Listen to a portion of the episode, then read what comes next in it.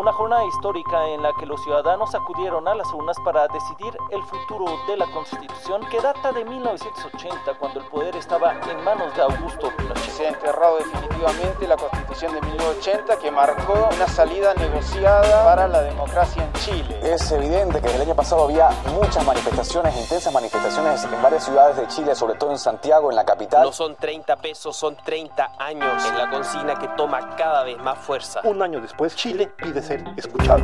Desde la sala de redacción de La Tercera, esto es Crónica Estéreo. Cada historia tiene un sonido. Soy Francisco Aravena. Bienvenidos.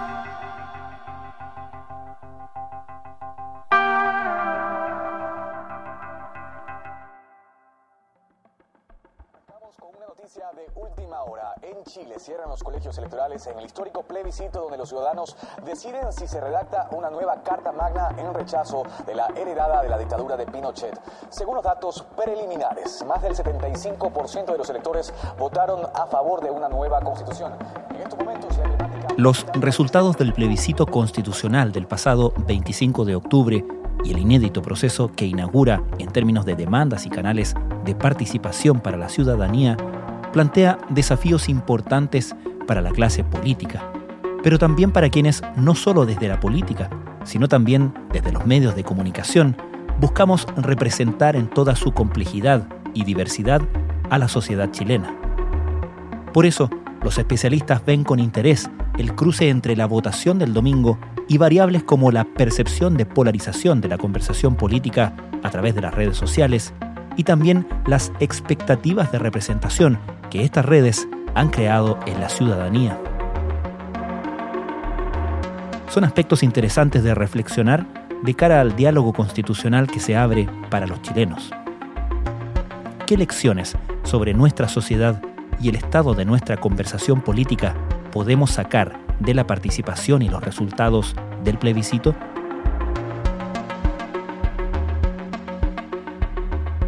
A primera vista, como lectura general, me pareció muy interesante que se cayeran mitos, por ejemplo, como esta idea que estaba un poco instalada de la polarización, ¿no? Entendía como que estos extremos visibles que uno podía percibir en la discusión pública, en las redes sociales, en los medios de comunicación también, no se condice con una votación donde hay cierto consenso. El sociólogo Arturo Arriagada es académico de la Escuela de Comunicaciones y Periodismo de la Universidad Adolfo Ibáñez. Ese para mí fue como la primera novedad. La segunda novedad yo creo que tiene que ver con la posibilidad de poder canalizar un poco la conversación dando más espacios de discusión. La idea un poco de la convención constituyente va por ese camino, ¿no? Independiente de que ciertos grupos de poder o ciertos grupos privilegiados, si uno quiere decirlo, se instalen en, en esos espacios, al menos está la posibilidad de elegirlo, ¿no? Al menos está la posibilidad como de, de entrar en una discusión de visiones, ¿no? Hay datos súper interesantes que se venían viendo ¿no? y que se condicen también con la votación. ¿no? Altas votaciones a favor del apruebo en comunas donde hay grandes proyectos, ponte tú, eh, mineros o que tensionan la relación con el medio ambiente. Abrir la posibilidad a que distintos grupos también puedan decir, oye, tus acciones me afectan. Lo que hemos llamado zonas de sacrificio, que son, no, son otra cosa que territorios, en general comunas, que lo que hacen es hacerse cargo, por así decirlo, de todos los desechos que genera un modelo productivo que lo que hace es producir beneficios en muchos lugares, pero consecuencias muy negativas, degradación ambiental.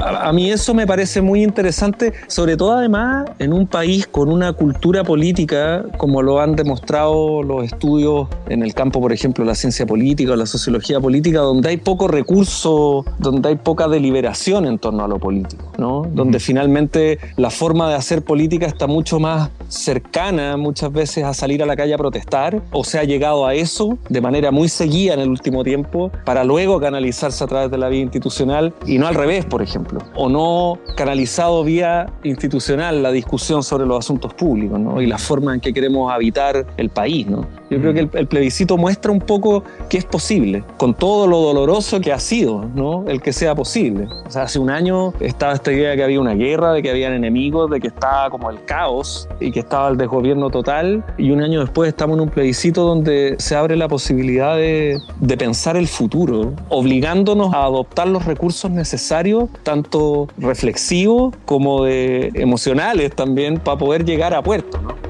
Chile ayer se vivió una jornada histórica. En una abrumadora mayoría, mediante un plebiscito, los chilenos aprobaron la redacción de una nueva constitución que reemplace a la actual, que se fue elaborada durante la dictadura militar de Augusto Pinochet. Con un 99.85% de las mesas escrutadas, los cómputos nacionales señalan un 78.27% en favor sobre un 21.73% en contra. La jornada electoral fue pacífica en su mayoría y contó con una alta participación ciudadana. Este referendo es el resultado del estallido social que inició hace un año y que provocó multitudinarias protestas por las desigualdades sociales. Parte de esta, del interés que como observador tomas en, en el resultado del domingo en términos de lo convocadora que resultó una de las opciones del plebiscito, ¿tiene que ver como una constatación de la distorsión de la conversación pública a través de las redes sociales?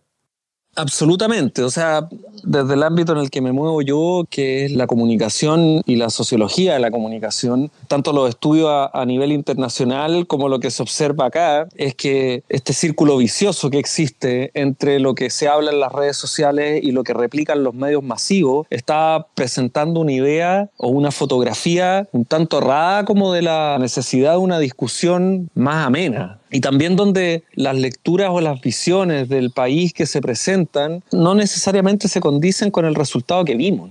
Era súper evidente observar que la foto de las redes sociales y que la foto que los medios masivos amplifican de las redes sociales era bastante como distorsionada, ¿no? En términos de los temas, de las voces, siendo que había un proceso paulatino, por ejemplo, en que haya una mayor diversidad de ideas y de voces que las lleven a cabo en los medios masivos, ¿no? Hasta hace un tiempo estábamos con un movimiento feminista que permitió por fin instalar la conversación de la necesidad de tener más mujeres visibles en los medios uh -huh. y otras miradas, ¿no? Lo mismo con el estallido, nuevamente como que se hace evidente reflexionar respecto de la visibilidad que se le están dando a ciertas visiones de mundo en los medios masivos cuando al menos en las redes sociales uno lo ve un poco más, ¿no? En términos de ciencia política, el fascismo tiene una, inclinación hacia la violencia que es natural, digamos, o sea, ya, o sea tiene un punto, digamos, no, no, no creo que yo que las redes sociales sean 100% fascistas ni sean un instrumento del mal, creo que son un instrumento simplemente y que depende de cómo se usen. Sin embargo, lo que han hecho es que consiguen algo que estaba antes, ¿no? Que es el, es el sesgo, el efecto de sesgo, que en las redes sociales, más que casi en ningún otro instrumento que ha existido para que los humanos nos comuniquemos en el pasado, eh, las redes sociales tienden a confirmar tu tendencia de sesgo, es decir, te rodeas de un club de los que piensan como tú. En las redes sociales tú podís llegar a cierta diversidad ¿no? de ideas. De hecho, toda esta discusión como de las burbujas informativas y no sé qué, no tiene mucho asidero en, en la investigación en ciencias sociales. ¿no? Entonces, ahí está el desafío de cómo lograr también que los medios masivos, sobre todo en un contexto tan complicado como en el que están respecto a su modelo de negocio y sobre su capacidad de captar la atención de las audiencias, pueda incorporar esta diversidad o esta sensación al menos de más poder y de diversidad que presentan las redes sociales. Y que se ha ido haciendo, ¿no? Que se incorporen, no sé, como fuentes o como columnistas, como entrevistados, gente que los medios ven en las redes sociales pero hay mucho más. Pues. O sea, hoy en día, más allá de los intereses que pueda tener tu audiencia, también hay un aporte a la discusión pública de visibilizar voces distintas, demandas distintas o temáticas que tengan que ver con los desafíos que tenemos. ¿no? Lo que nos muestra la evidencia es que la relación que hay entre los contenidos entre los medios es muy alta. O sea, hablan de lo mismo y aparecen los mismos y las mismas. Hoy día un poquito más las mismas, pero, pero son los mismos grupos, ¿te das cuenta? Eh, y los mismos temas. Lo que ha generado las redes sociales es que eso se vaya ampliando un poco, pero falta, pues falta mucho y falta asumir también ese rol, ¿no? De, desde los medios, de filtrar esa conversación incorporando la diversidad necesaria para poder hacernos cargo del momento que estamos viviendo. ¿no? Las redes sociales son, lo sabemos, un elemento que ha cambiado la forma en que nos relacionamos. El celular... No es que todo sea responsabilidad de los medios, pero hay una posibilidad ahí que quizás puede conversar también con la necesidad comercial de ampliar tu audiencia, de llegar a públicos distintos y de contribuir a la discusión pública. También se usan para expandir hechos falsos que son amplificados a un nivel en que es imposible desvirtuarlos. Me llama la atención, Arturo, lo que comentaste hace unos minutos de que el tema de la burbuja informativa no tenía asidero. ¿Puedes elaborar un poco sobre eso? O sea, los estudios que se han hecho dan cuenta de que por más que uno se enfrente a gente que piensa igual que tú o a ideas que solo refuerzan las propias en plataformas digitales, igual llega un momento en que uno puede desarrollar recursos para buscar otro tipo de información. Y dicho de otra forma, lo que ya sabíamos en relación al consumo de información en los medios masivos es que uno llegaba a los medios a reforzar las propias predisposiciones.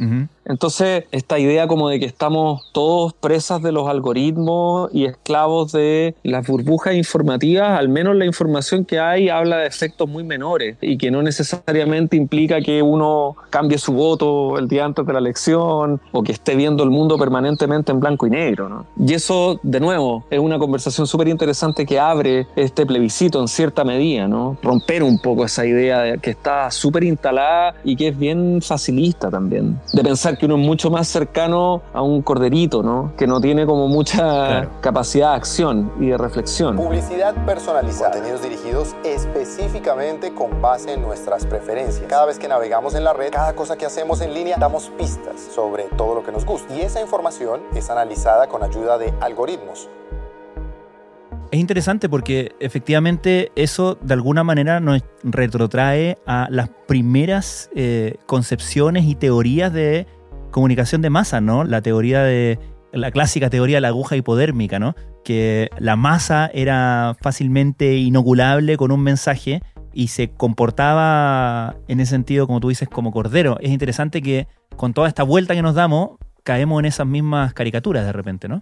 Claro, porque permiten reducir complejidades, ¿no? Mm. Pero luego de la idea de la aguja hipodérmica aparecieron los estudios de la audiencia activa, donde independiente de que tú te relacionaras con un contenido en televisión que no puedes intervenir, terminabas socializando con otros y conversando con otras personas en torno a ese contenido de una manera mucho más activa y reflexiva muchas veces. Y es un poco las paradojas que hoy día estamos viviendo también en relación a otros fenómenos como la desinformación, donde las posibilidades de compartir contenidos te enfrentan a tomar esa decisión, te enfrentan a validarlo y también te hacen sentir partícipe. Independiente de que muchas veces puedas compartir una noticia falsa, pero también se satisface esa necesidad como de, de involucrarte en la discusión, ¿no? Hashtags, peticiones en línea y enormes campañas en redes sociales. Hoy en día parece que la protesta tiene a veces lugar más en Internet que en las propias calles, pero ¿puede un simple clic ayudar realmente a cambiar las cosas? Y de enfrentarte también a, a ideas políticas y a ideas sobre el destino de los asuntos públicos en el país. Entonces, todos estos como grandes titulares que te permiten reducir complejidad del comportamiento humano, hoy en día hay que mirarlo con más desconfianza que nunca, en realidad, porque la evidencia de los estudios, sobre todo en el campo de las comunicaciones, las ciencias sociales, siguen dando cuenta que, que no son fáciles esos reduccionismos, que no representan finalmente la complejidad del comportamiento. ¿no?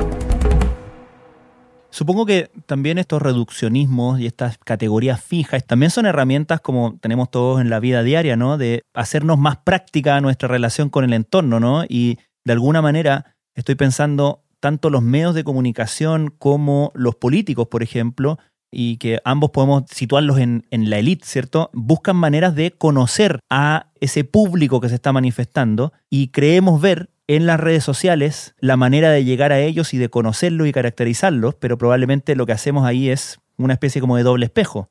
Claro, porque si tú lo piensas, ahí es donde uno se da cuenta que las redes sociales como tecnologías tienen un carácter performativo, en el sentido de que la promesa que se expande en torno a su uso de mayor participación, de mayor democracia, de ejercer poder, de expresar tu opinión, de hacerla visible, en fin, todas esas como, todos esos eslogans con los que las mismas plataformas, por ejemplo, se promocionaban. YouTube dice broadcast yourself, ¿no? Mm. reproducen de alguna forma la realidad que describen. Los movimientos sociales han existido desde siempre, ¿no? Cada generación ha buscado la manera de reclamar aquello que considera justo. Pero obviamente, como con todas las cosas, Internet ha cambiado la manera en que nos manifestamos. En ese sentido, Y lo interesante de lo que estamos viendo hoy día es que una vez que ya muchos entramos en esa dinámica, también vemos con cierta frustración que no necesariamente sea así, ¿no?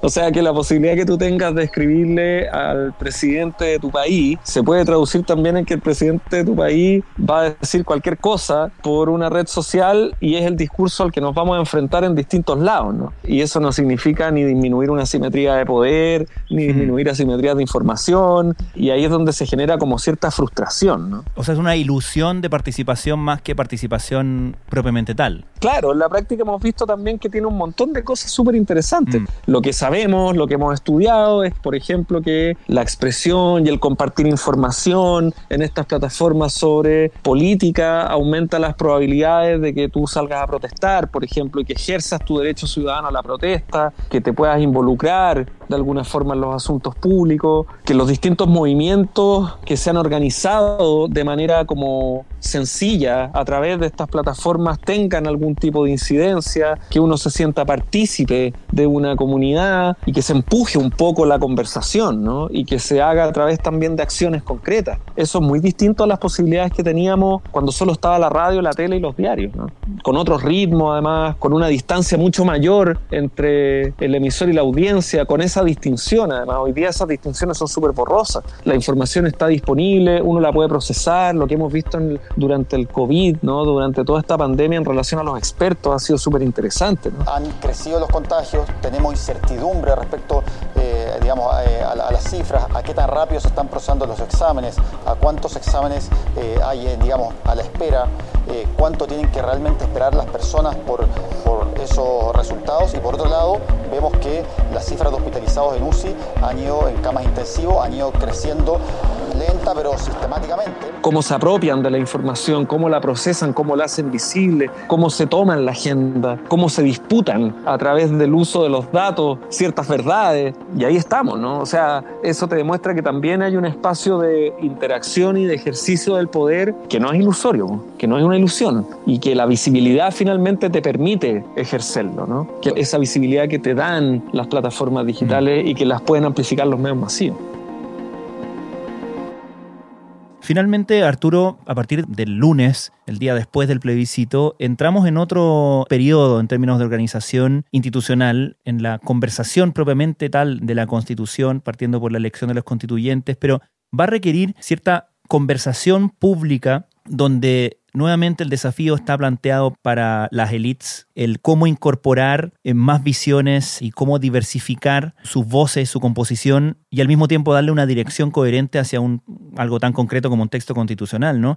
Mm. ¿Cuáles herramientas o caminos crees tú que deberían tomarse para desafiar estas categorías fijas, estos prejuicios formados a través de redes sociales y, y en fin, todas las distorsiones que involucra todo lo que hemos estado hablando?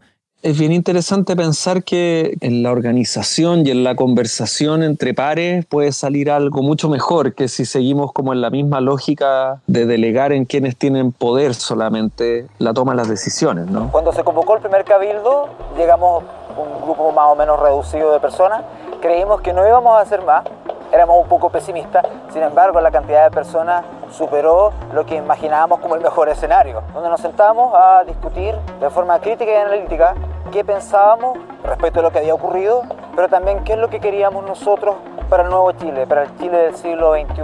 Estoy pensando un poco en, en, el ejercicio frustrado de los cabildos y toda esa actividad que generó, uh -huh. o toda la actividad que se generó durante el estallido, ¿no? Como de conversación respecto de cómo llegamos hasta aquí, eh, hacia dónde queremos ir. Ahí en las tecnologías también hay un potencial súper interesante de que faciliten esas conversaciones ¿no? eh, y esos diálogos. Pero claro, nadie está dispuesto a, pe a perder poder tampoco. De hecho, el haber tenido un plebiscito de alguna forma fue una lucha de poder tremenda donde llegamos a esta situación y a esta posibilidad de, de elegir cómo ponernos de acuerdo. ¿no? Yo creo, esto es una opinión muy personal, ¿no? porque no, no, no es necesariamente mi campo, pero creo que es importante convocar, convocar a los, a, los excluidos. Yo creo que es importante que los distintos grupos que hoy día detentan poder, desde los independientes no neutrales hasta, no sé, los congresistas, entiendan que la única posibilidad como de, de dar un paso y de tener futuros posibles es incorporando a quienes hoy día han sido marginados permanentemente en la discusión, desde dirigentes vecinales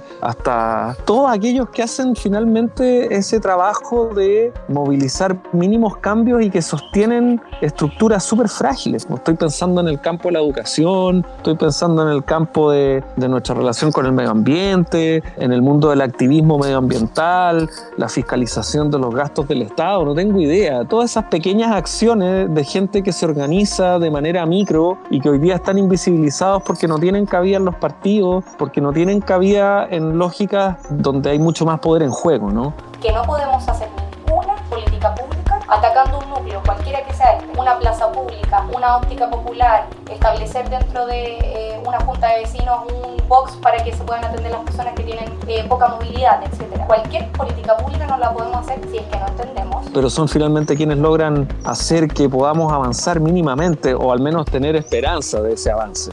Y yo creo que esa es la gente que tiene que ser involucrada y que es la que va a aportar finalmente una, una cuota también de una realidad que todavía es media velada para quienes están ejerciendo el poder de todos los sectores, porque están imposibilitados, o sea, es como una limitación propia del sentido humano, ¿no? Nosotros no tenemos una capacidad auditiva extrema, no podemos ver todas las realidades, no podemos acceder a ellas. Supuestamente la función es esa y algunos lo intentan más que otros y lo hacen de mejor forma, pero creo que ahí es donde puede haber una salida y una posibilidad interesante de, ojalá que no sea como un, deseo, como este día del wishful thinking, ¿no? Y que se pueda concretar, pues, y quizá algunos y algunas den la sorpresa, quién sabe.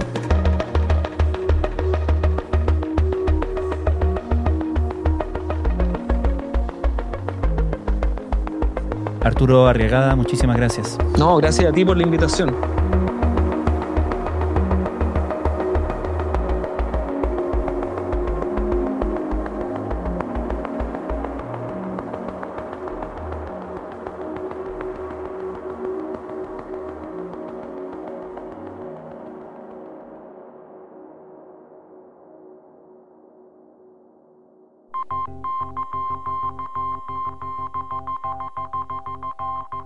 Crónica Estéreo es un podcast de La Tercera. La producción es de Rodrigo Álvarez y Melisa Morales. Y la edición de quien les habla, Francisco Aravena. La postproducción de audio es de Michel Poblete. Nuestro tema principal es Hawaiian Silky de Sola Rosa, gentileza de Way Up Records. Nos encontramos pronto en una nueva edición de Crónica Estéreo.